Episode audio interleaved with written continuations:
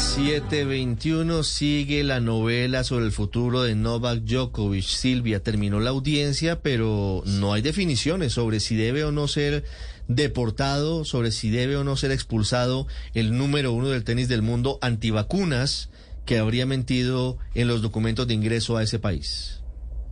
Sí, Ricardo, esto va a dar para largo porque la decisión principal que tomó el juez Kelly esta noche, esta noche allí en Australia, es que él no tiene atribuciones para revisar este caso, sino que tiene que pasar a una corte federal. Recordemos, este es un juzgado del estado de Victoria, uno de los estados integrantes de Australia. Por lo tanto, eh, lo que están haciendo los abogados de Djokovic es impugnar las atribuciones que tiene el gobierno federal. Por lo tanto, tiene que ser discutido en una corte federal.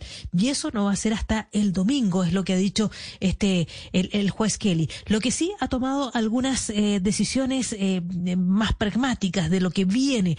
Lo que acordaron es que eh, Djokovic va a permanecer hasta que se entreviste con los eh, funcionarios de inmigración, va a permanecer con sus abogados, no va a ser detenido y no va a ser detenido, esa fue una orden del juez, no va a ser detenido mientras todo el proceso de apelación se lleve a cabo.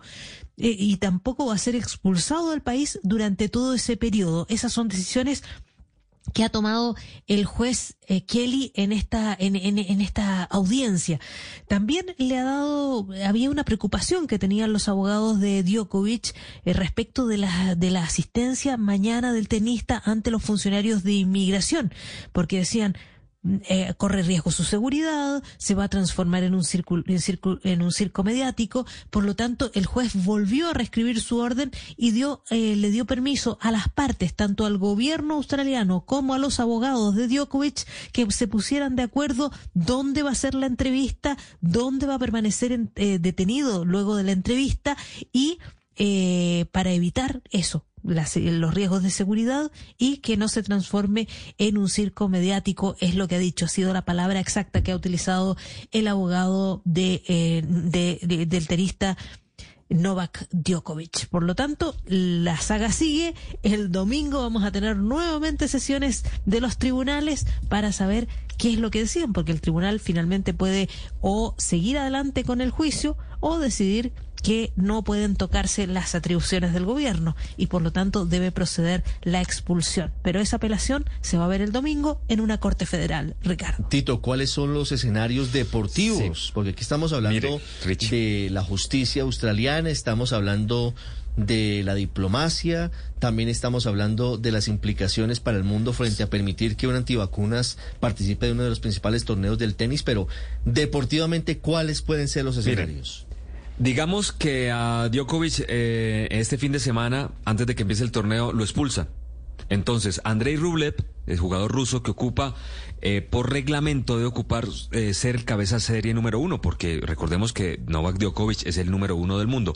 Rublev es el quinto. Por reglamento, eh, Rublev pasaría a ser cabeza número uno y sería el hombre que enfrente a Kekmanovic, que es el serbio que jugaría este primer partido. ¿Quién ocupa el lugar de Rublev? Gael Monfils, el francés, ¿sí? ¿Y quién ocuparía el lugar del francés? Sería la primer, primer eh, tenista que no está preclasificado, que es Alexander Bublik. Eh, y este terminaría ocupando este lugar del galo. Pero si ya existiese una orden de juego y Nole todavía no ha sido expulsado. Y horas antes del partido, con la orden de juego, el que reemplazaría a Nole Djokovic sería un Luke Loser, lo que llaman en el tenis. Uno de los jugadores que perdió en la quali ocuparía el lugar de Djokovic. Si Djokovic juega la primera ronda, le gana a Kesmanovic, y ahí aparece la orden de que es expulsado, simplemente el jugador que eh, enfrente al serbio en la segunda ronda pasa a tercera ronda. Esos son los tres escenarios que se pueden dar, en este caso, desde lo deportivo, en este tema que todavía está en tribunales, eh, Ricardo. Novak Djokovic, Tito, tiene 34 años, ¿no es verdad?